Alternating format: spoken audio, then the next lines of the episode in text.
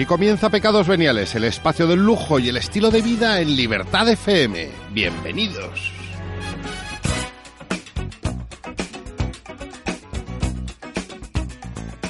Alfonso Escámez, muy buenas tardes de viernes ya. Buenas tardes, ya a punto de empezar el fin de semana, así que... La semana.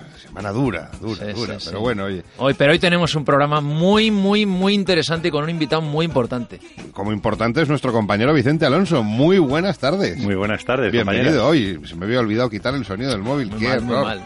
Eh, hoy, como buenos relojeros que, que sois, apasionados del mundo de la relojería, estaréis que no cabéis en sí de gozo. Bueno, no cabemos, vamos, tenemos aquí a un pecador, un buen amigo y que nuestros oyentes que les gusta el mundo de la relojería y sobre todo la relojería independiente, que es lo que nos gusta a nosotros, pues tenemos con nosotros a Frank Vila, que el gran relojero y experto, además, español. español, que es que es un orgullo, porque Un al orgullo. final siempre estamos mirando, giramos la, la cabeza hacia, hacia el país este pequeñito en el que hace frío y hay vacas y todo esto, que todo muy limpio, es Suiza.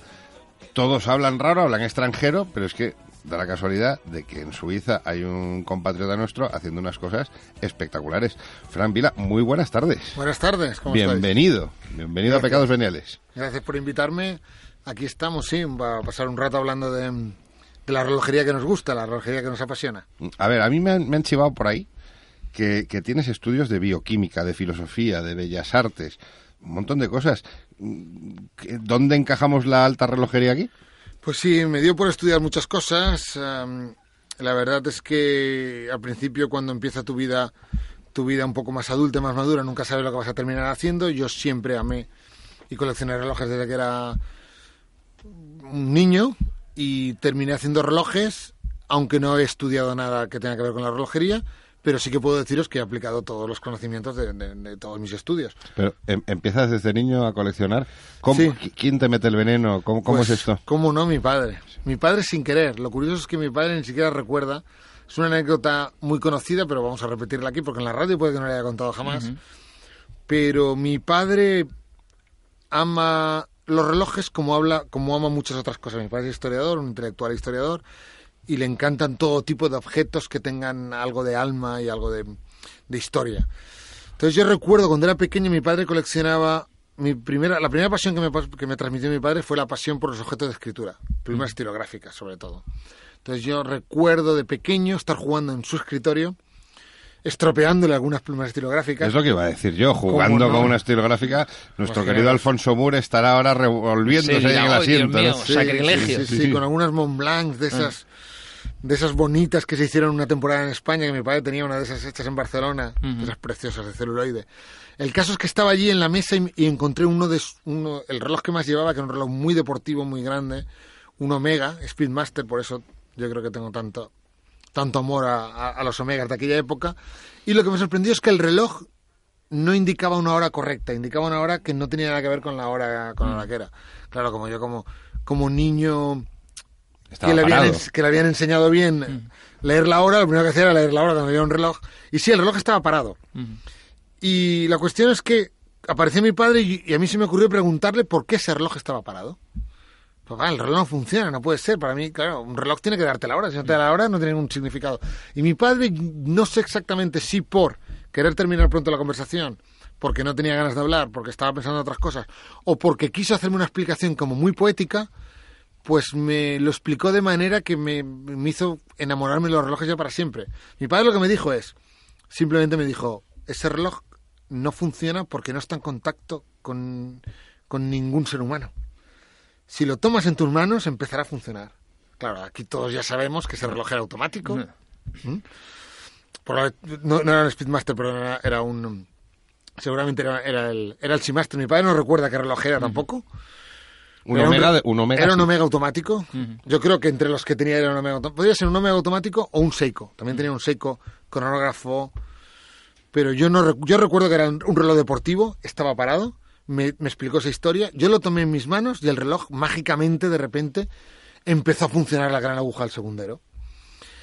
Entonces esa forma tan poética eh, me, me- me enamoró por completo porque realmente si lo, si lo piensas bien, los relojes mecánicos, los relojes automáticos y los mecánicos viven de nuestra energía, viven de estar en contacto con nosotros, automáticos más, porque viven de nuestro movimiento, de nuestra vitalidad.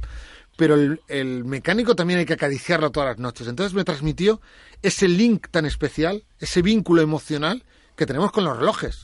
El hombre tiene ese vínculo con los relojes y realmente ese vínculo es así porque uno de los objetos más emocionales que puedes recibir de tu padre o de tus antepasados es un reloj. Porque de alguna manera condensa, guarda algo de esa energía yo creo que casi todos los que nos, nos enamoramos y estamos enamorados de la alta reloj, vamos, de la relojería en general, ha sido porque a nuestros padres también les ha gustado. A mí me, ha pasado lo mismo. Pero, Frank, cuéntanos un poco. Eh, eso, tu experiencia fue desde muy pequeño, pero claro, eh, el llegar a, conseguir tener tu propia marca con tu propio nombre, ¿por qué decides eso? O sea, a nosotros evidentemente ya nos lo has contado, eh, no encontrabas tu reloj ideal. Claro, yo empecé a coleccionar ya desde, ese momento. Ya me ponía sus relojes, quería relojes. Mm, mi padre me compraba relojes. Yo empecé a estudiar, a ganar algo de dinero. Y iba comprando lo que podía. Y empecé a coleccionar todos los relojes que me hacían sentir las emociones que yo esperaba sentir de un reloj.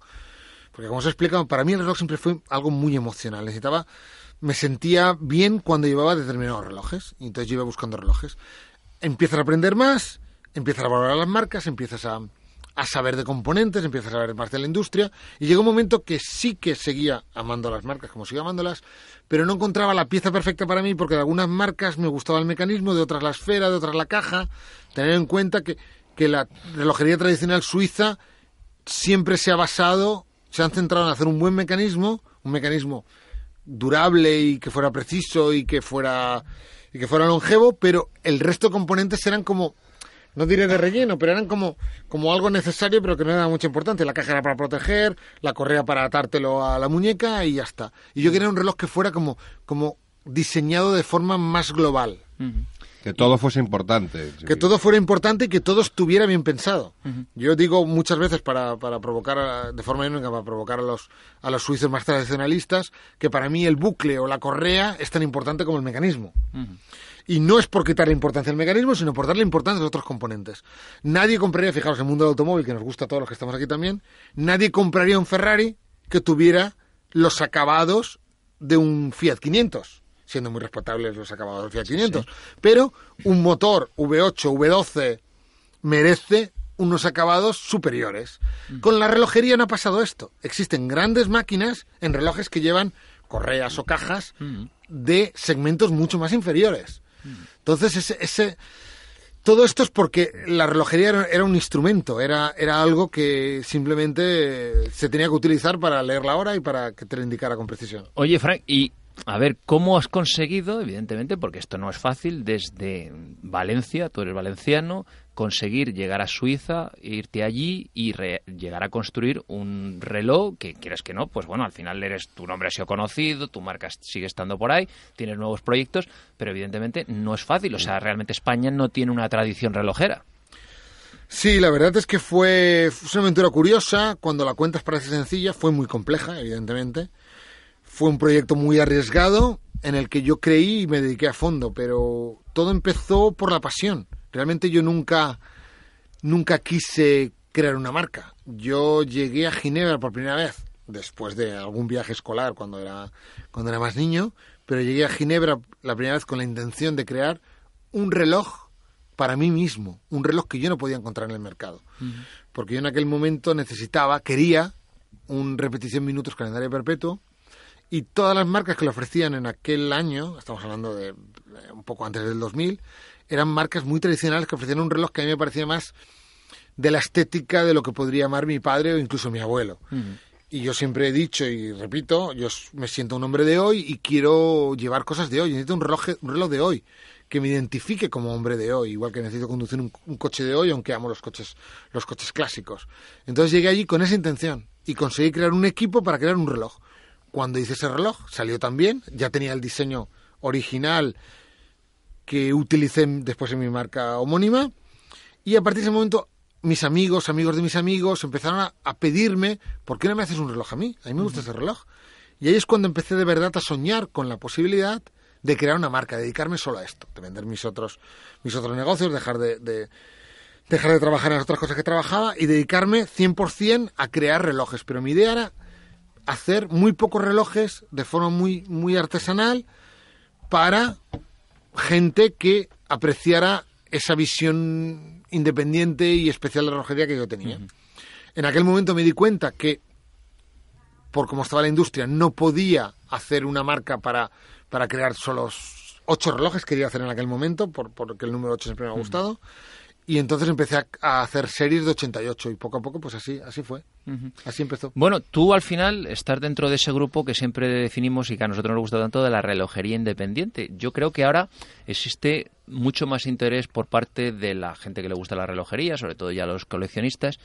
¿Qué aportáis los independientes que no aporta el resto de marcas más comerciales y que todos conocemos de grandes grupos? Bueno, nosotros somos, en principio somos desde luego, para empezar somos mucho más libres hacemos un poco lo que sentimos, lo que nos gusta hacer, porque no tenemos tantas presiones del mercado. Y un poco lo que nos da la gana. Un poco lo que nos da la gana, pero nos da la gana con el criterio, con nuestra visión única de la relojería. En realidad sí, somos como un grupo de gente que ve la relojería de otra manera. De, de, otra, de una manera diferente a, a, como la ven los grandes grupos que lo analizan siempre con las reglas del, del marketing y del mercado. Nosotros eh, yo ahora hablo por mí, yo por ejemplo siempre me he definido como un creador muy egoísta porque siempre he creado solo los relojes que yo mismo quiero llevar. Nunca he sucumbido a los intereses del, del, público o nunca un cliente me ha podido sugerir cómo debía hacer el reloj o nunca he hecho un reloj para satisfacer a ningún mercado ni a ningún cliente. Solo hago lo que a mí me apetece llevar.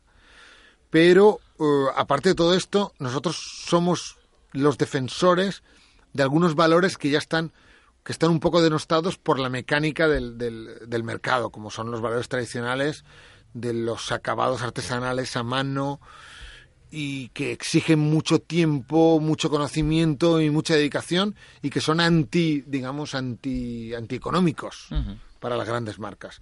Pero yo siempre me gusta verlo también con la visión romántica, no solo de defender los valores tradicionales, sino además de poder crear objetos que cada vez son más parecidos al arte porque yo siempre insisto en que el, lujo verdadero cada vez se parece más al arte. Hace piezas raras, especiales, diferentes y que son hechas simplemente por el placer del crearlas, es la creación por la creación. Y luego un poco, perdona que antes no lo comentabas a micrófono cerrado, un poco eso que tú considerabas que la, relojería más actual, más moderna, había surgido a partir del, nacimiento de los teléfonos móviles, porque al final ahora ya no es tanto un instrumento de dar la hora, sino algo más creativo, más una obra de arte, ¿no? Exactamente, sí, es una hipótesis muy divertida que tengo yo que me sigue gustando mucho y que, y que la utilizo mucho porque realmente yo creo que el momento en el que nos dan el pistoletazo de salida hacia la alta relojería creativa es en el momento en que empiezan a irrumpir los teléfonos móviles. Porque si bien es cierto que esta revolución se, se produce poco a poco con la introducción paulativa de instrumentos de dar la hora en nuestra vida cotidiana como en los coches o como en los ordenadores, es el teléfono móvil la primera vez que te da la oportunidad de llevar un aparato que te da la hora sin necesidad de llevar el reloj.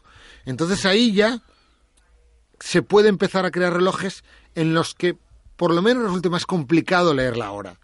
Sistemas alternativos de ver la hora o simplemente darle más fuerza al mecanismo y a los movimientos esqueleto o el open work, el trabajo abierto, que son los que más me gustan a mí, en los que la aguja es más difícil de distinguir porque está entre un, entre un universo de, palancas y de, y de objetos metálicos muchas veces en movimiento también como la aguja. Entonces, eh, yo creo que sí que es un momento muy importante en el que nos permite cada vez más acercarnos al arte y empezar a ser verdadero lujo, porque mientras algo es un objeto necesario, un instrumento, no puede tener la verdadera condición de lujo. Pero hay, hay, ahora, por ejemplo, eh, turbillones en los que ni siquiera se ve la hora. Sí, sí, eso se ha comentado también, que este, esta evolución de los teléfonos hasta convertirse en teléfonos que puedes llevar en el bolsillo, permite ejercicios filosóficos del estilo de un gran creador, que se llama Haldiman, que hace, que hace un turbellino precioso central, que llegó a hacer una pieza que a mí me gustaba mucho, sobre todo por, por, su contenido, como os digo, estratégico y filosófico, un reloj en el que el cristal de zafiro ahumado no permitía ver ni el mecanismo ni las agujas. El reloj te daba de forma muy precisa la hora y muy sofisticada, pero, pero tú no podías ver. Pero me gusta porque es una manera de, de, decir, es una pieza conceptual. Estás diciendo que la relojería, la alta relojería, ya ha entrado dentro de las artes creativas. ¿Y tú no crees que, a ver, cuando eh, por aquí hemos tenido grandes marcas más comerciales y esto, la situación del mercado, evidentemente, como siempre decimos, los independientes y el resto de las marcas sois completamente diferenciados, el cliente objetivo vuestro es diferente. ¿Cómo ves el futuro de la alta relojería? O sea, ¿tú crees que realmente existe futuro para las marcas independientes? Sí, por supuesto, y ahora estamos en una especie de renacimiento por todos los excesos del mercado en los años de, la burbuja de la bonanza económica. Y sí que hay y siempre la habrá. Digamos que mm, es como cuando se auguraba el fin de la pintura por la erupción de la fotografía o el fin de las artes plásticas ahora con las nuevas tecnologías. O lo que vino con el cuarzo. O lo que vino con el cuarzo.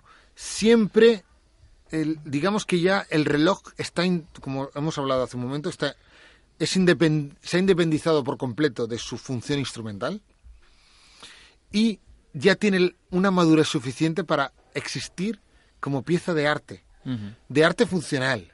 Es una especie de, sí, de arquitectura en la muñeca. Es, eh, es algo no necesario, pero que nos, eh, que nos llena el espíritu de satisfacción. Yo siempre digo que el, lujo verdadero empieza por ti mismo y empieza con una reflexión y un placer intelectual. Eso es lo que, lo que ah, da y sigue dando siempre la alta relojería, por supuesto.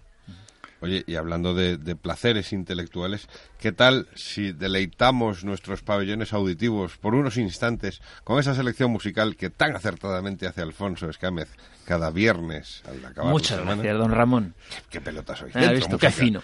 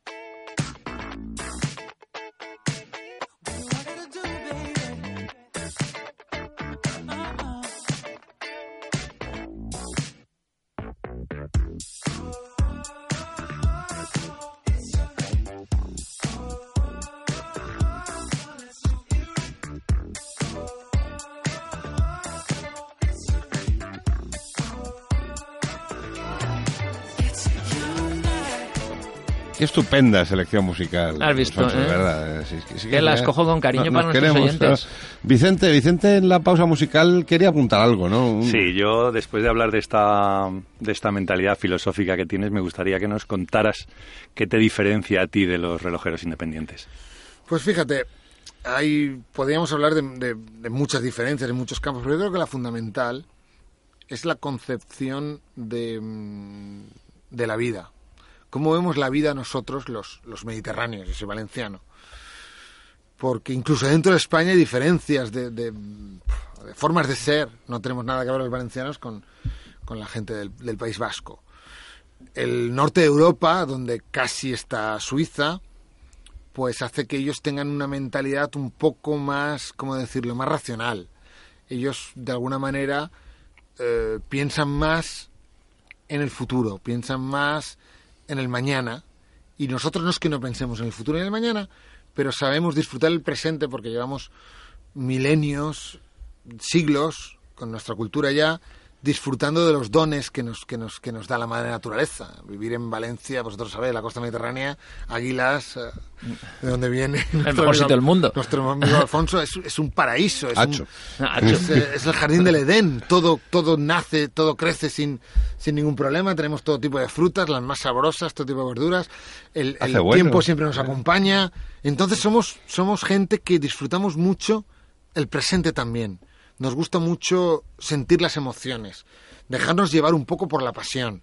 Y yo creo que yo he transmitido de alguna manera esa forma de ser que tenemos, los mediterráneos, los latinos, en, la relojería. Mis relojes son relojes que, aparte de respetar, por supuesto, la, la tradición suiza, la ginebrina, la longevidad de los mecanismos, el, el racionalismo en la construcción, todo lo que es la ingeniería mm, aplicada de forma muy adecuada y muy racional, siempre tiene una estética muy del disfrute de los sentidos, del disfrute de la vida. Yo quiero un reloj que cuando lo llevas y vas a ver la hora, te quedes mirando el reloj y te olvides que has ido a mirar la hora. Un punto irreverente, quizás.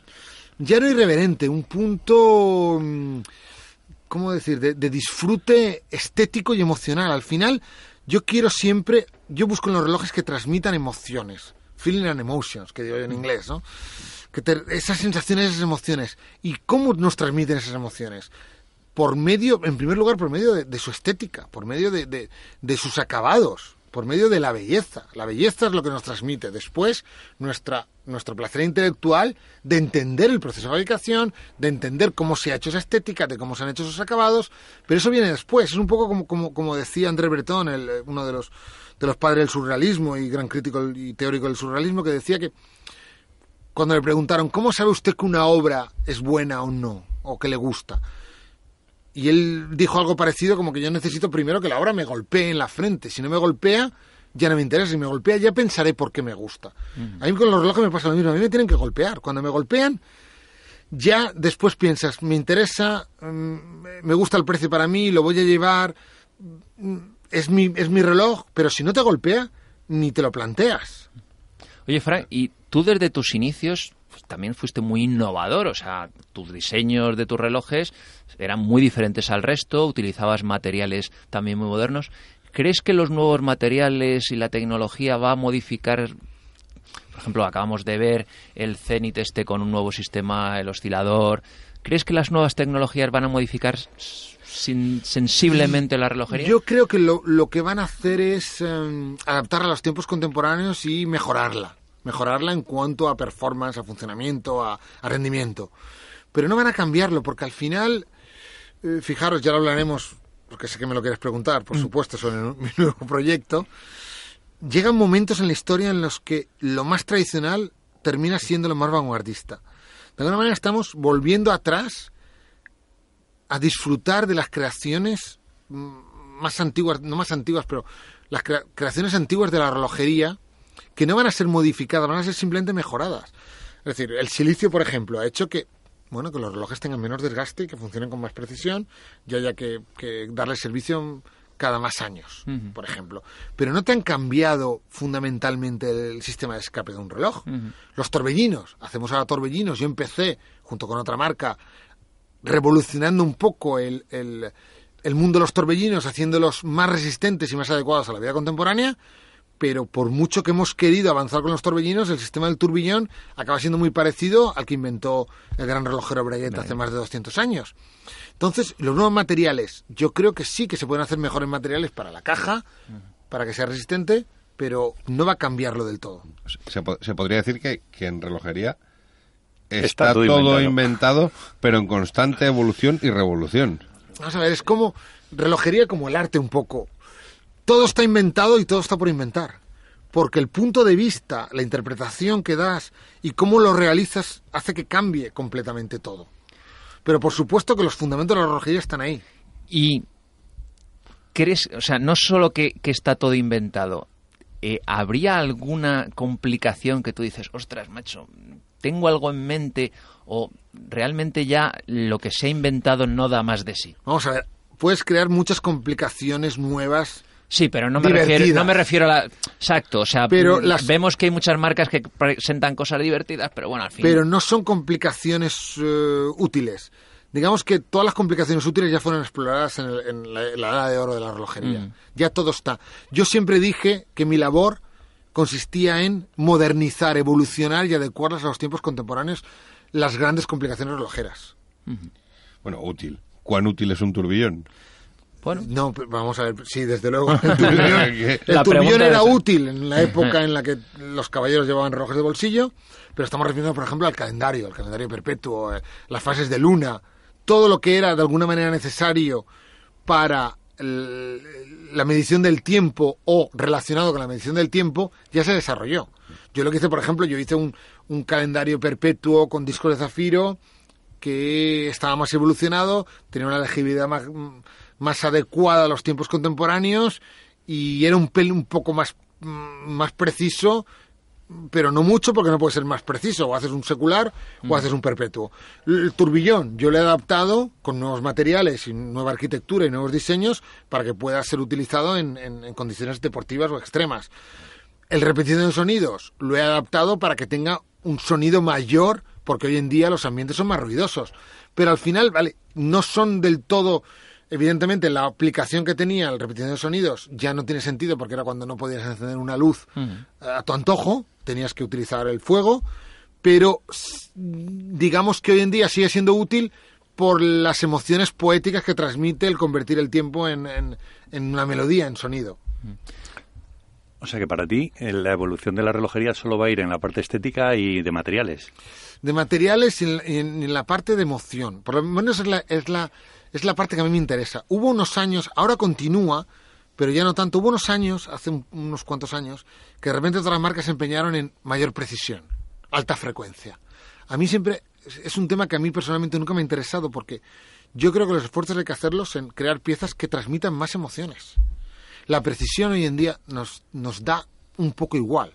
Para eso, como tú dices, Al sí. contrario, nos agobia. Y preciso, y preciso un poco, exactamente. y para eso tienes el teléfono en el Claro, bolsillo. yo no digo que un reloj puede, puede tener un error de 10 minutos al día, pero nos da igual que pierda 30 segundos o 20 o 23 o 35. De hecho, yo cuando hice esta pieza que, que llevo ahora precisamente, el repetición 5 minutos, me empeñé en hacer esto de, de alguna manera porque era para mí una forma un poco mediterránea de ver el tiempo. Este reloj te da, te da la hora con gongs, por sonidos, con un error de más o menos cuatro minutos. Pero es que realmente es así como vemos el tiempo en la vida contemporánea.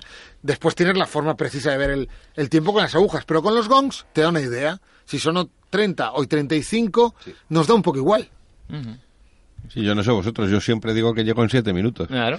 Siete minutos es la medida absoluta. La medida estándar de- que une las distancias. Bueno, Frank, y nos tienes algo que contar. O sea, aparte de ya tu marca homónima Frank Villa, en la que ya no estás involucrado. Claro, ya no es Frank Vila. Ya no soy la marca Fran Vila, Ah. sí, exactamente. ¿Sigues? A ver, Aunque yo sigo ¿cómo es esto? Vila, por ¿Sigue supuesto. siendo Frank Vila? Claro, yo soy En Fran el- Vila. en el DNI Todo el mundo me conoce Vila. como diseñador Fran Vila. Soy el diseñador Fran Vila, soy Mr. Fran Vila, como, como me conoce mucha gente también. Pero la marca Fran Vila continúa su andadura ya sin, ya sin mí.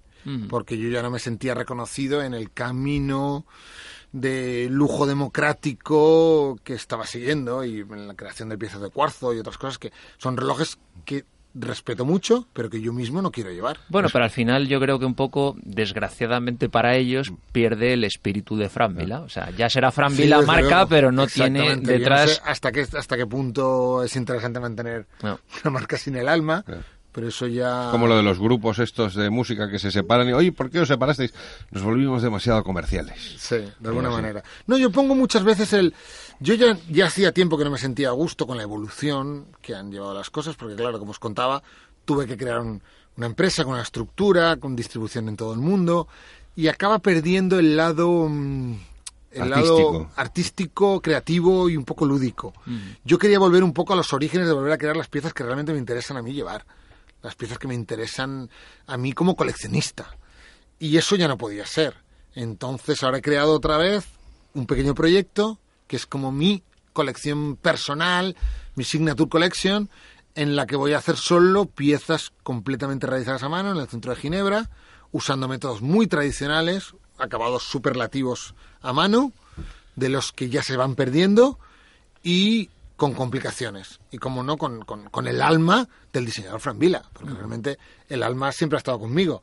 En los relojes que hice antes de, de crear la marca Fran Vila y en los relojes que continúo haciendo, cuando la marca Fran Vila ya no, ya no ya no participa ya no participo con ella. Oye, ¿y duele separarse de...? Duele porque yo sigo teniéndole mucho cariño, por supuesto, a la marca homónima que creé. Siguen siendo mis diseños, sigue siendo parte de mis seres, pero es como una parte de la historia, es como el que era yo. Hace 15 años, hace 20 Y ya has evolucionado y ahora, ya... no, ya no soy ese, ya no me reconozco. Yo siempre he dicho que un artista tiene que expresar de algún modo el espíritu del tiempo en el que vive en sus creaciones. Y ya no estaba ocurriendo. Esto es como la pintura, tienes tu época roja, tu época azul, tu mm. época... ¿No? Sí, sí. De todos modos, eh, es posible que en, algún aniversario pues voy a crear una pieza que conmemore y que haga tributo más a, mis diseños anteriores, por supuesto. Bueno, y cuéntanos, ¿qué es? nosotros ya lo sabemos, lo, hemos visto, lo hemos visto, y, ustedes no. Nadie lo ha visto. Y es, a mí me parece alucinante, ¿no? Eso, como decíamos, no voy a repetir las palabras que te dije cuando lo vi por primera vez. Queda mal, Alfonso. Pero puedes, mira, Alfonso, podrías describirlo tú. ¿Cómo te parece? A mí me parece un diseño, como tú decías, eh, es un, quizá puede sorprender viendo tus diseños anteriores. Es más una caja más clásica. Eh, el movimiento me parece, lo voy a repetir, acojonante, precioso, eh, sorprendente en la forma de ver los días de la semana, te lo dije. Eh, me gusta mucho cómo se ve eh, el, el, el, AM y PM, la, manifestación, el día-noche. Y es clásico, pero muy moderno. O sea, tiene una conjunción de cosas que a mí, sinceramente, de reconocerlo, yo cuando me lo enseñaste la primera vez te, te dije te podía haber dicho exactamente si no me gustaba porque no, teníamos, ningún problema con eso. Entonces, y aquí como siempre decimos, somos libres de decir todo lo que queremos, no nos patrocina nadie. Estamos en libertad. estamos en libertad. Entonces, me gusta mucho. Me gusta mucho la terminación eh, y me sorprende. Sinceramente me sorprendió.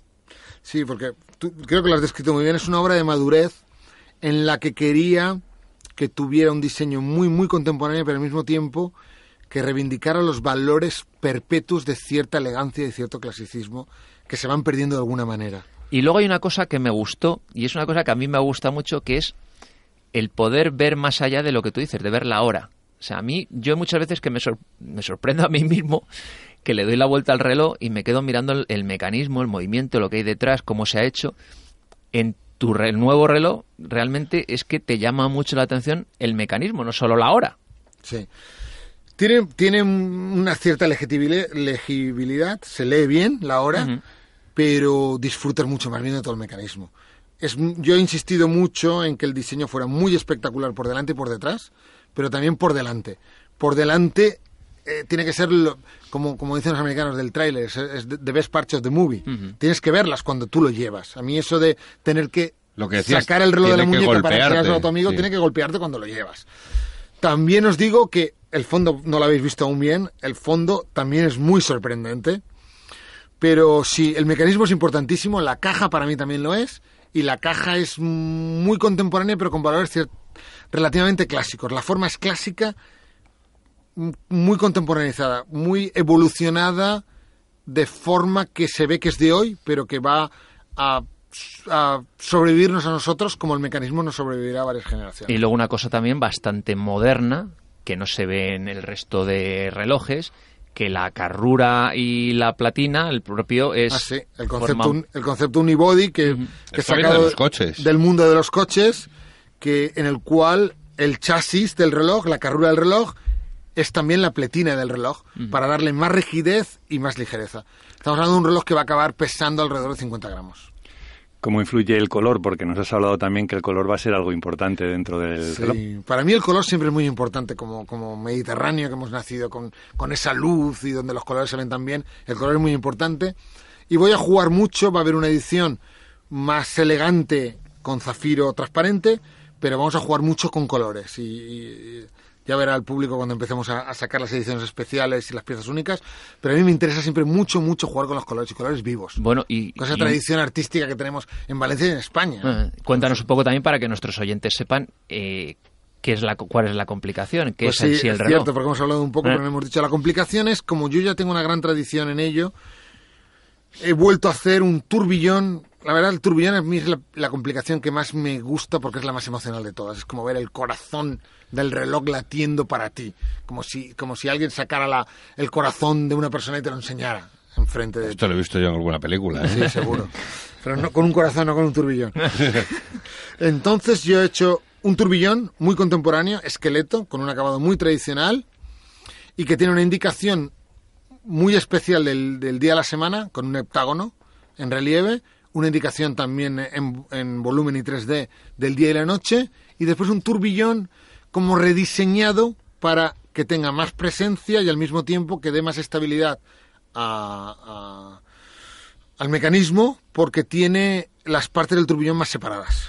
Y además es un esqueleto muy esqueleto. Es un esqueleto muy esqueleto. A mí me gustan los esqueletos muy suspendidos. Mm. De hecho, este es como un esqueleto suspendido, parece que es un esqueleto suspendido con un muelle. Es una pena que, que no podamos todavía mostrárselo a nuestros oyentes a través de las redes sociales, porque... Bueno, eh, ya, han como- tenido, ya han tenido un pequeño un avance. teaser, sí, sí. Porque, claro, el reloj se va a presentar en el, en el próximo Salón de la Alta Relojería de Ginebra y si nosotros, que ya lo hemos visto, hay que volver a insistir, lo publicásemos ahora, probablemente eh, Frank se encargaría o él o, o mandar unos sicarios para acabar con nosotros de una manera cruel y despiadada. ¿no? Seremos Entonces, buenos, seremos vamos a buenos ser por buenos, nuestra no vamos a pecar. física. Se le está es. poniendo una cara. Sí, sí, no, pero, pero realmente eh, es una pena, ¿no? Pronto, Porque pronto es- podremos desvelarlo y de hecho no lo desvelamos aún porque no son las imágenes más definitivas. Pero ya, evidentemente, ya os habéis visto, son imágenes en las que ya se aprecia todo, o sea, hay todo- una, toda la belleza del fase, proyecto. una fase de prototipo aún, todavía, sí, ¿no? aún, aún. El hay calendario, cambios. el calendario también tiene fase alegre, nos decías, ¿no? Sí, en el calendario yo voy a voy a permitir que se personalicen piezas únicas y en ediciones. Yo personalmente quiero una pieza, mi pieza personal, quiero que tenga en lugar de la indicación de día de la semana franjas de color que indiquen los días. Evidentemente todavía sabemos que el lunes va a ser negro y que ¿Y el el domingo viernes para ti, y el sábado seguramente pues el viernes empezará a ser naranja ya, Sí. porque el sábado yo creo que será rojo. Y a ti, claro, te harán caso porque tienes cierto enchufe en... Ah, sí, a mí, marca, a mí claro. yo, yo creo que sí que me lo van a hacer. Sí, sí. ¿no? Creo que sí que me van a hacer. Oye. ¿y en el futuro tu marca va a tener algún tipo de más complicaciones, otros Sí, modelos? Por supuesto. Ya estamos trabajando con el mismo concepto, prácticamente con el mismo diseño base de mecanismo, con el sistema Unibody. Vamos a tener también un cronógrafo que será monopulsador y con indicaciones concéntricas. Y yo personalmente tengo mucho interés también en hacer después una pieza esqueleto, con ese acabado tan tradicional, muy suspendido, pero que no esté regulado por un turbillón. Ajá. Ahí hablaríamos de otro precio. Ahí realmente. hablamos ya de, de- de otro tipo de precio, para tener un reloj más de, sí, más de diario. Oye, y como decíamos, eh, la mujer actualmente cada vez se interesa más por la relojería independiente, por las complicaciones ya. Eh, ¿Relojes de mujer? Los relojes de mujer van a ser el mismo modelo, pero aderezados con, con diamantes y con otro tipo de colores y otro tipo de, de- de personalización. Pero quiero que sea el mismo reloj, con el mismo tamaño y con la misma complicación, por Y supuesto. tú quiero que lleven turbillones también. Tú cuando te iniciaste eh, decías que no encontrabas el reloj que, que cumpliera todos tus requisitos y que tú le das mucha importancia también, pues eso, a la corre, al cierre, a todo. ¿También tendrán importancia en tu nuevo proyecto Sí, por supuesto, esos por elementos? supuesto, todos los elementos van a estar muy cuidados, aunque por primera vez estoy planteándome en algunos relojes, por la ligereza, tener por primera vez, porque yo nunca lo he tenido antes, bucles eh, sencillos. El bu- El bucle, el, ardillón, ¿cómo Sí, se sí, dice? sí, El, el cierre- el cierre, el ardillón el cierre normal, de sí, Villa. de Villa. El cierre de Venía Villa. siendo una ardilla grande. Sí, O- sí, Otra cosa importante es que vas a hacer una edición muy muy pequeña, de una cantidad muy limitada de Sí, relojes, porque ¿no? como estamos hablando de una producción tan manual, tan artesana, con relojeros muy especializados que son capaces tanto de ensamblarlo, terminar, terminar las piezas, ensamblarlas y ajustarlas, estamos hablando de una producción que va a ir, eh, como máximo va a poder crear en- dentro de varios años 10 piezas por año. Estamos hablando de una producción muy, muy, muy limitada. Sí. Frank, y um, siempre me toca, no sé por qué me toca hacer a mí la pregunta siempre del tema pecuniario. ¿En qué franja de precios se está moviendo este nuevo proyecto de Frank? Pues el, los primeros torbellinos saldrán a partir de alrededor de 185.000 euros. Lo cual, mm, por lo que nos has contado, no deja de ser un precio Es un acorde precio a- muy razonable. Yo nunca he querido aplicar precios de marketing. Podría aplicarlo por la, por la limitación de los relojes. De hecho, si yo hubiera abierto una lista de, de- de espera o de pedidos, ya estarían vendidos los primeros años. Pero yo creo que hay que ser muy, muy razonable en esto. Y yo, a mí el precio nunca me interesa, me interesa la calidad. Yo hago la calidad que necesito, la calidad superlativa. Exijo que todo sea per- perfecto y a partir de ahí se deriva un precio y ese es el precio que sale. ¿Dónde pueden ver tus, tus fans, nuestros oyentes, tus diseños o, o ponerse en contacto Pues yo contigo? creo que co- como hay tan poco, bueno, se van a poder ver en, en Instagram, Facebook, página web, etcétera, etcétera, pero como habrán tan pocos, yo creo que la primera vez que se podrán ver aquí en España será en Madrid cuando hagamos con nuestros amigos Vicente y Alfonso, hagamos una presentación aquí en Madrid para algunos amigos y coleccionistas. ¿Con Vicente y Alfonso? ¿Cuándo, ¿Cuándo estará? Acabo de sentir al margen. ¿Cuándo estará? Y con don Ramón también, por supuesto, por Espera, supuesto. ¿Cuándo estará disponible la primera unidad? Yo creo que el primer prototipo, si tengo un poco de, de- de suerte y, y todo nos, eh, nos acompaña, antes de Navidades podré llevar el, el primer prototipo y la primera entrega será para marzo. Bueno, ya nos pondrás los dientes largos, con, nos harás, te harás selfies con el reloj. Sí, sí, haré selfie y os lo enviaré a vosotros, por supuesto. Bueno, Frank, Para que lo publiquéis. muchísimas gracias por tu presencia aquí, tu confianza de presentarnos aquí este nuevo proyecto que en el que te deseamos muchísima suerte. Y ya sabes, en cuanto lo tengas, nos los pasas para poder enseñar a nuestros oyentes Por las fotos. supuesto, sin, sin perder un segundo. Muchísimas gracias a vosotros por invitarme. Un auténtico placer, Frank. Buen fin de semana. Gracias. Buen fin de Gracias. semana. Vamos con un poco de música.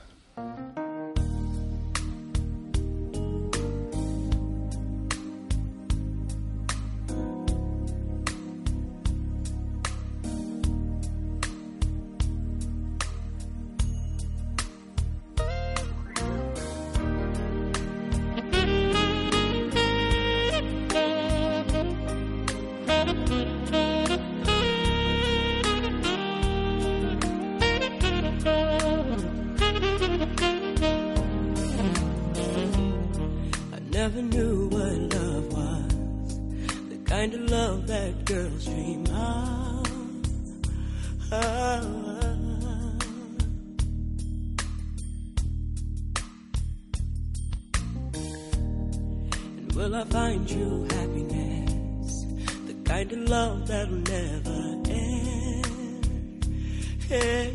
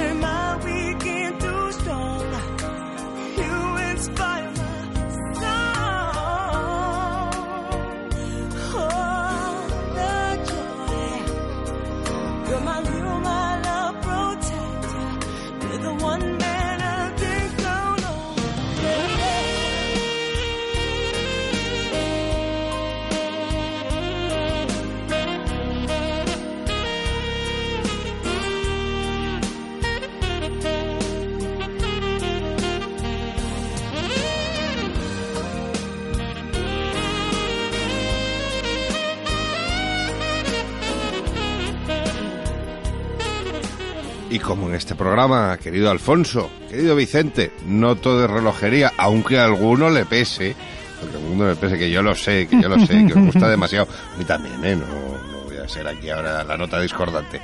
Eh, tenemos otro invitado hoy, Alfonso, en Pecados Veniales.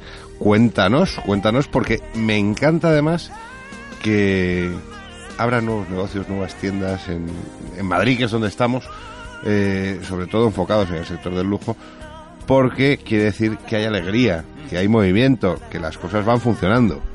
Bueno, pues tenemos, tenemos la suerte además también, hoy tenemos dos primicias, la primicia de Frank y aquí está con nosotros Héctor Jareño, que es el fundador y director artístico de la marca Reliquiae, que hoy precisamente viernes abre una nueva tienda, un espacio de lujo en una calle de las más céntricas de Madrid, en Serrano, y nos va a contar un poco cuál es el proyecto que tienen previsto establecer aquí en Madrid.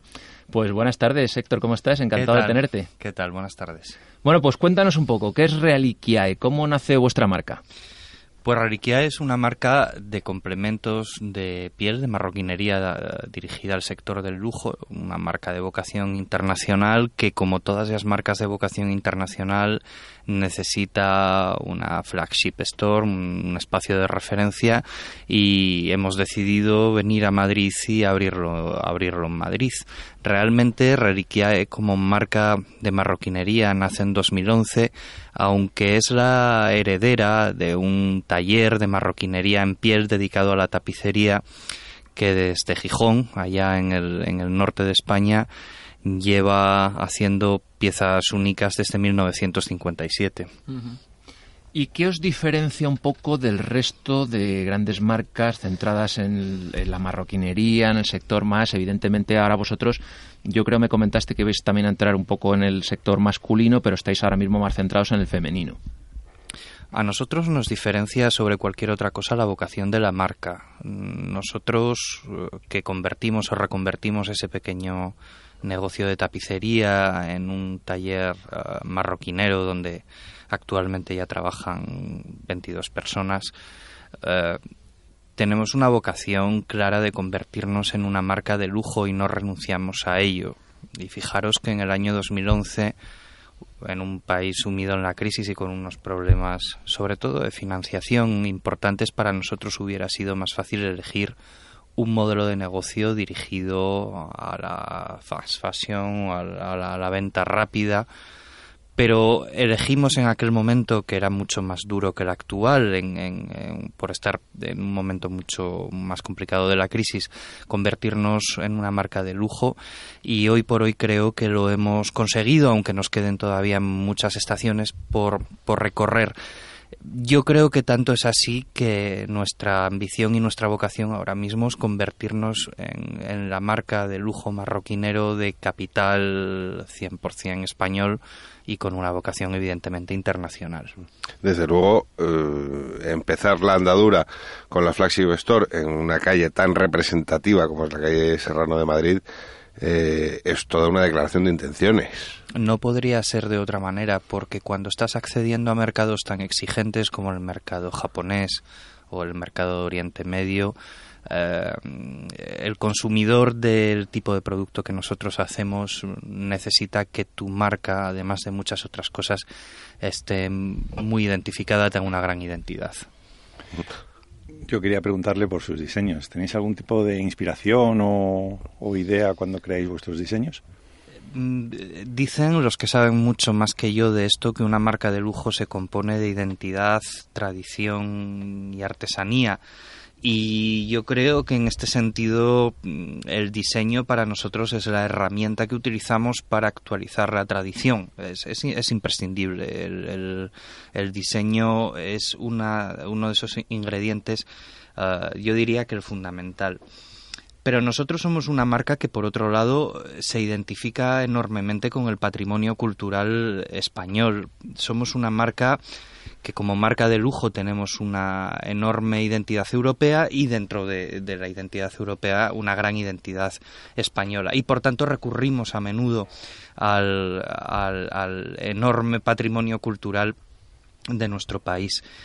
Desde el principio y quizás por como director artístico de la marca, por la sensibilidad que yo tengo a la hora de diseñar, estamos, hemos estado trabajando con, con patrimonio arquitectónico y con un patrimonio arquitectónico contemporáneo, porque en España se produce un, un fenómeno, yo diría que único en el mundo, y es que el racionalismo, el racionalismo arquitectónico tiene una llegada tardía, muy influida por los organicistas europeos, y como consecuencia se produce un movimiento arquitectónico único que abandera la, la, Escuela de Madrid, en el que están, por ejemplo, Sáenz de Oiza y otros grandes arquitectos.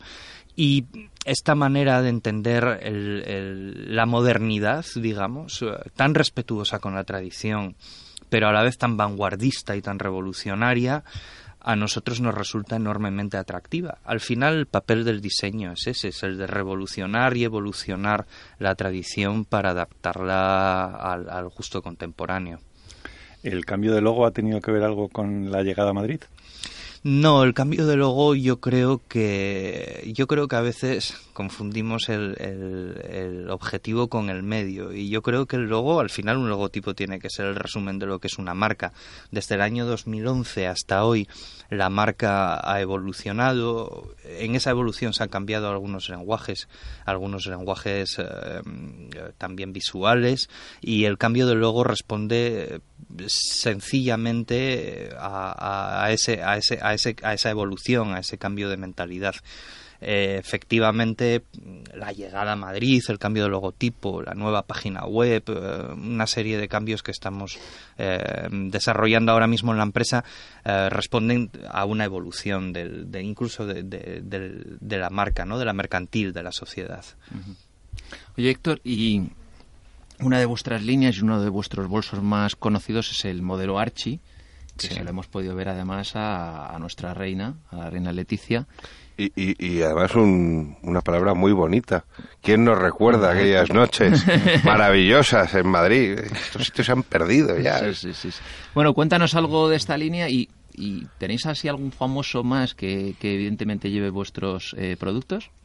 Yo, yo sé que esto, esto suena, está muy manido, suena recurrente, pero realmente nuestras clientas y nuestros clientes, porque es, es, es curioso, tenemos un tanto por ciento muy alto de clientes, de clientes varones que, que compran para regalar.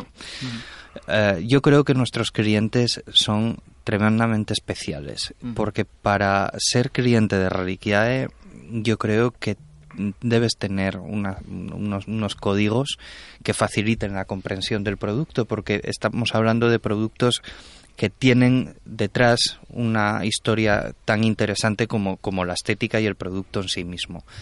En el caso de la línea Archie es un ejercicio de combinación de formas geométricas utilizado, utilizando los postulados, los postulados arquitectónicos de la Bauhaus. Uh -huh. eh, algo tan sencillo como eso ha llevado a un bolso que es estéticamente muy bello y funcionalmente perfecto. Y esa es la esencia del racionalismo. Y es de ahí de donde parte el diseño del bolso y yo creo que es, es un mayor valor, es un mayor fuerza. Cualquier persona que utiliza el Archie, que se, que se viste con, con nuestro bolso Archie, en la forma de, de, cogerlo, en la forma en la que el bolso se adapta a, a, a la persona, en, encuentra un gesto especial, encuentra un guiño, es, es algo bonito. Uh -huh. Oye, Héctor, y además tenéis otra línea también bastante conocida que es Tasaki por Reliquiae, que es una colaboración con una conocida marca joyera japonesa. Sí, de hecho, Tasaki es, yo diría que una de las grandes marcas joyeras del mundo. Está sabéis que esto funciona un poco por mercados. En el mercado japonés es comparable a otras marcas que para los europeos resultan mucho más conocidas, pero Tasaki es un, un, una gran marca y una gran compañía. Tasaki confía en nosotros desde hace más de dos años, no solamente para la producción, por supuesto, y yo creo que esto es muy importante porque en nuestra filosofía de producción eh, nacional hemos conseguido que los bolsos de una firma tan importante como Tasaki se produzcan íntegramente en, en, España, en nuestros talleres, pero además hemos conseguido que el diseño sea español.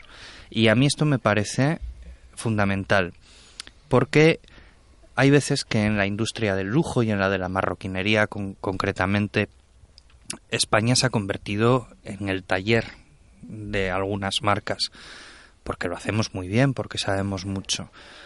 Pero al final se convierte en una competencia de precio en relación a la calidad.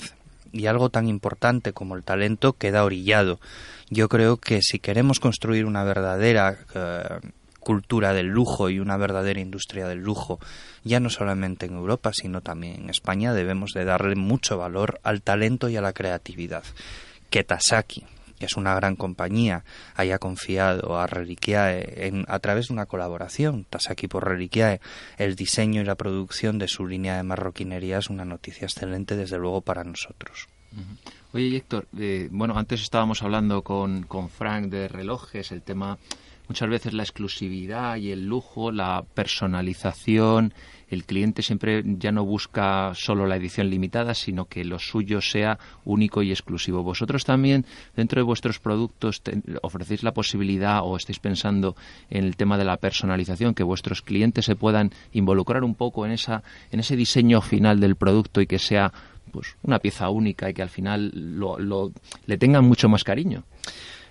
Bueno, yo Creo que aquí debemos de ser muy claros. Eh, una cosa es eh, la personalización y otra cosa es involucrarse en el proceso de diseño. El proceso de diseño eh, debe de estar siempre presidido por el jefe de la empresa y el jefe de la empresa es el cliente. Con lo cual yo entiendo que de ese feedback que hay entre el consumidor y la, y la, y la empresa, en este caso la marca, eh, el diseño siempre está, está interferido por, por el cliente. En cuanto a la personalización, yo creo que ahora mismo no es una opción. Nosotros ofrecemos desde el inicio por dos motivos. Porque creemos profundamente en ello, porque creemos que el lujo tiene mucho que ver con la exclusividad y la exclusividad al final es el uno a uno, y luego porque podemos, porque nosotros tenemos la capacidad porque tenemos un taller propio con un equipo de artesanos propios, de poder hacer fabricación de modelos exclusivos uno a uno, adaptándolos al gusto del cliente. Evidentemente, esto no es inmediato, evidentemente la demanda nos obliga a dar unos plazos de, entrega, bueno, pues en ocasiones eh, más largos de lo que el cliente quisiera seguramente, pero eh, al final es parte de ese juego maravilloso en el que tú formas parte del proceso de producción de ese objeto único que tendrás, disfrutarás y probablemente dejarás en herencia como una pieza digna de guardar, una reliquia. Y yo creo que esto de alguna manera explica cuál es nuestra filosofía y por qué nos llamamos así. Es curioso, Vicente, Alfonso, cómo coinciden al final en temas esenciales con nuestro anterior invitado, con Frank, eh, el tema de, la herencia, el tema de, de algo único, el tema de, elegir el disfrute de la mm, génesis del producto, o sea, es, es increíble. Yo creo que por esto me gusta tanto a mis pecados veniales, porque es que al final eh, asistimos o nos cuentan eh, procesos absolutamente únicos, ¿no? Yo tengo curiosidad, me gustaría preguntarte qué, plan tenéis a, medio y a largo plazo en el desarrollo de la marca aquí en, España.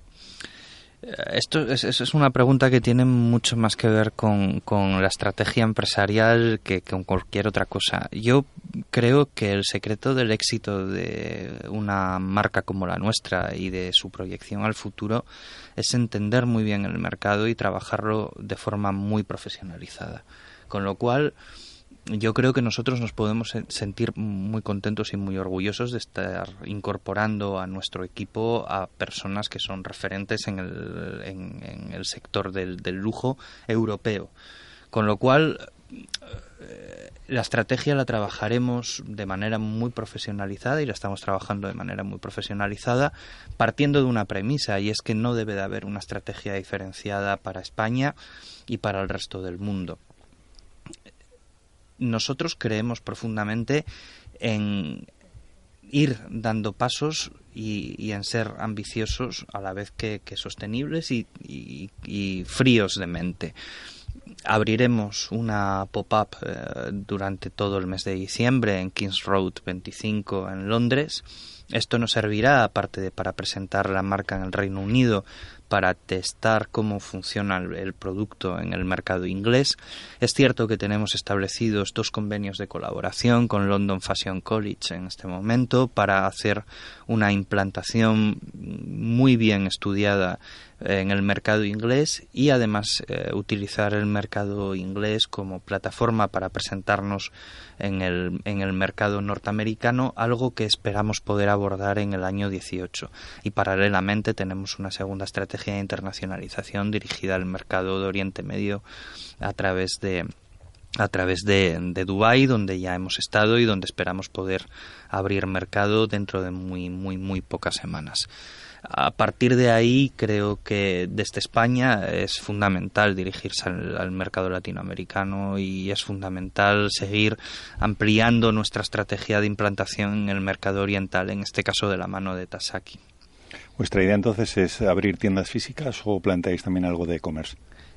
No, el e-commerce es fundamental ahora mismo. No, no, no tiene sentido el, el, hacer, digamos, una estrategia, yo diría que ni siquiera diferenciada, porque se retroalimentan la generación de deseo, que al final es lo que a todos nos impulsa a comprar, y bienes de alto valor mm, necesitan una, una gran generación de deseo, necesita una relación muy estrecha entre el, retail, la distribución física, el online y, y yo diría que las redes sociales, la propia comunicación. Es decir, ahora mismo todo forma parte de un todo que yo creo que nadie sabe todavía definir muy bien, ni sabe dónde va a acabar o dónde nos va a llevar, pero todo forma parte de un todo nuevo, novedoso, completamente nuevo, que es el cómo, cómo se vende en, iba a decir en el siglo XXI, pero ya nos... ya estamos. digamos que en el segundo cuarto del, del siglo XXI, ¿dónde va, dónde va a llevar, cómo va a ser toda, toda la, la estrategia comercial de las, de las marcas? Si habláramos de un rango de precios, a partir de que empezarían vuestros productos. Yo creo que estamos situados en el entorno de las marcas de lujo y digo esto me parece muy importante porque ese es uno de los grandes cambios que se están produciendo y que yo aplaudo enormemente. Yo siempre cuento la anécdota de que eh, mi familia era una familia tremendamente, eso que ahora llaman humilde, yo siempre digo que éramos pobres. Y mi abuela siempre decía cuando llegaba Navidad, vamos a comprar solo media tabletita de turrón, pero del bueno, ¿no? Y yo creo que eso que se ha perdido, se perdió, que se perdió sobre todo con la, con la irrupción del, del, fast fashion y del low cost. Eh, afortunadamente lo llamamos con un anglicismo porque como hubiera que decirlo en español sería muy feo. Eh, eso está tendiendo a retroceder. Y lo creo profundamente. Creo y lo creo porque creo que las marcas de lujo, las grandes marcas de lujo, Solo por citar una, por tener una referencia a Hermes, están ofreciendo a sus clientes productos en un rango de precio muy amplio. Yo a eso lo llamo, lo llamo democratizar la moda. A lo otro lo llamo de otra manera. Creo que democratizar la moda es eso, el que tú puedas acceder a una tienda de una de estas grandes marcas de lujo y puedas llevarte un objeto de colección por 60 o por 100 euros, es maravilloso. Nosotros, desde luego, creemos profundamente en eso y, creemos profundamente en que el cliente de Reliquiae tiene que poder tener un pequeño objeto de colección y puede también, por supuesto, acceder a bolsos de marroquinería que llevan 40 horas de trabajo artesano y que pueden alcanzar, dependiendo de las pieles en las que estén fabricadas, pues desde los 1.000 a los 4 o 5.000 euros. Oye, Héctor, eh, desde aquí prácticamente te vas a tener que ir a la inauguración de la tienda. Bueno, ya casi estará eh, inaugurándose.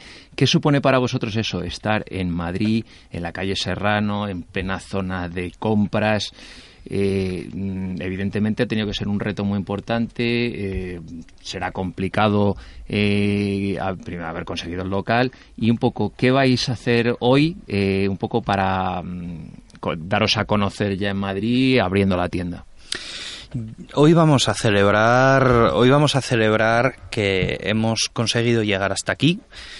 Eso antes, antes que ninguna otra cosa. Y luego vamos a hacer hacer una jornada de puertas abiertas donde lo que esperamos es poder recibir a todas esas personas, a todos los oyentes de vuestro programa y a todas esas personas que quieran acercarse a conocer lo que hacemos, a conocernos a nosotros también, ¿por qué no? Y bueno, al final eh, esto es una aventura, esto es una aventura en la que confiamos plenamente, pero confiamos plenamente en el producto y que esperamos que sea una estación de muchas otras y que nos lleve muy lejos. Desde luego, estar en Madrid, estar en la calle Serrano 72 es un- una satisfacción y un orgullo muy grande para todo el equipo de Reliquiae. Ujú. Oye, también tenéis una línea de mobiliario que es New Interiors. Eso también, eso está disponible en la tienda ahora que abrís aquí en Serrano. Y luego otra pregunta también, que aquí evidentemente una mayoría somos caballeros Sí. y el programa muchas veces quizá está más orientado hacia... ¿Tenéis previsto... Incluso nuestros compañeros son caballeros, ¿sabes? Aquí es, es un Tenéis- programa que- tremendamente caballeroso. ¿Tenéis previsto eh, sacar línea de hombre? Sí, sí, sí. Déjame empezar por esta última. Desde el punto de vista del diseño, eh, yo creo que cada vez caminamos más hacia determinados modelos que son unisex. En marroquinería no es demasiado difícil. Es verdad que hay modelos muy femeninos y hay modelos mucho más masculinos, pero sí habrá una habrá una gama de producto. De hecho, eh, tenemos algún producto ya en la tienda disponible, cinturones, algún accesorio, accesorios ejecutivos que, que están que están disponibles ya para caballero y luego tenemos también tenemos también como decías una línea de mobiliario que tiene tiene una doble lectura. La primera, la primera evidentemente es rendir homenaje a nuestros orígenes. Como dije, esto, esto nace de un taller de tapicería y, y necesitábamos identificarnos, identificarnos como, como creadores de mobiliario también. Además, yo de formación soy interiorista y uno guarda la pulsión en su interior y no lo puede evitar. Eh, por otro lado, Reliquiae no es una marca de bolso. Reliquiae es un pequeño universo. Reliquiae, en, en Reliquiae somos editores de objetos. Y nuestra filosofía y nuestra manera de hacer, el trabajo artesano, se, se- traslada, se traslada con relativa facilidad a, casi todas las cosas. Entonces, yo creo que es solo cuestión de tiempo y también de tiento, porque hay que hacerlo bien, el, que lleguemos a, muchos sitios y el primero han sido los muebles porque es parte fundamental de nuestro universo. hasta nos has estado contando un poco que, tenéis muchos proyectos, no solo de la tienda de aquí de Madrid, sino que también estáis, pues eso, en Inglaterra, con visión de ir a Estados Unidos, a Sudamérica, a, países árabes. Eh, hasta ahora, eh, ¿tenéis algún tipo de presencia internacional o por ahora os habéis centrado en el mercado español y lo que pretendéis es desde aquí a medio plazo, eh, daros a conocer en el extranjero? Curiosamente, nosotros somos eso que se llama una empresa de internacionalización temprana. Yo la primera vez que acudí a un organismo de internacionalización, de apoyo a la internacionalización con la empresa recién constituida, me dijeron algo que ahora mismo nadie entendería ya, pero que hace cinco años era así. Me preguntaron, ¿y usted dónde vende en España? Y dije, no, yo no vendo en España porque yo he transformado este taller en una empresa de marroquinería para irme a vender para irme a vender al mundo. Me dijeron, no, si usted no vende en España es prácticamente imposible que usted pueda salir a vender fuera.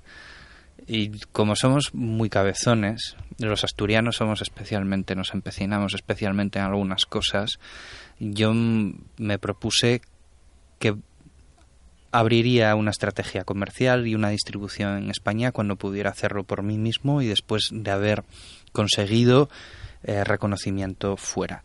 Y efectivamente así fue. Nosotros empezamos a vender en París, empezamos a vender en Milán, llegamos a Asia de la mano de Tasaki, tenemos 22 países ahora mismo en nuestra cartera de clientes y cuando hemos conseguido esos tres eh, hitos internacionales, por decirlo de alguna manera, es cuando hemos preparado una estrategia de, de- de distribución nacional, ¿no? ¿Y, ¿Y por qué hemos hecho esto?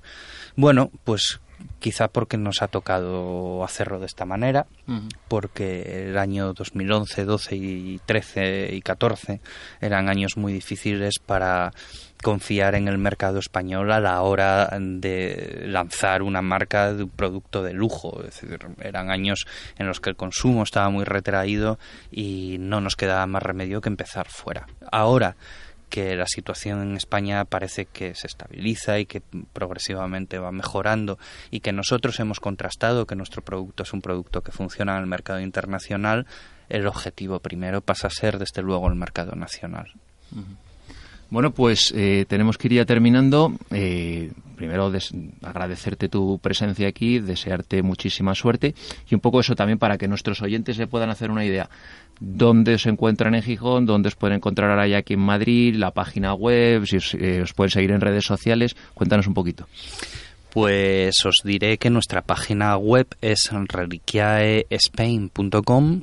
En Gijón nuestro taller donde también eh, hacemos atendemos pedidos personalizados. Está en el Camino del Herón 138 y en Madrid nuestra flagship store que estará abierta hasta el 31 de enero en forma de pop-up y que abriremos, reinauguraremos posteriormente como flagship store, está situada en la calle Serrano 72 y yo creo que nos pueden seguir también en Instagram y en Twitter Reliquia Spain en ambos casos y estaremos encantados de atenderles personalmente porque parte de nuestra fortaleza y de nuestros principios se basan además en la posibilidad de poder hablar directamente con nuestros clientes y con las personas que nos eligen porque como os comentaba antes creo que cuando eliges Reliquia no estás comprando un bolso estás eh, eligiendo algo que va un poquito más allá. Bueno, pues Héctor, mm, nos vamos de inauguración, ¿no? Vámonos a la fiesta. Vámonos para allá. Muchas gracias. Vamos corriendo. Vicente, ¿qué vas a hacer este fin de semana? Pues yo ahora me voy a reliquiar, claro. No, y digo después, el sábado. Nada, este fin de semana a descansar. Alfonso.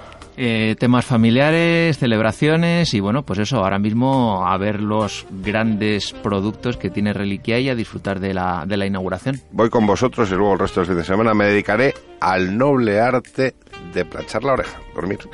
Y como siempre decimos aquí en Pecados Veniales. Sed malos. buen Hasta la fin de semana que viene. semana. Adiós.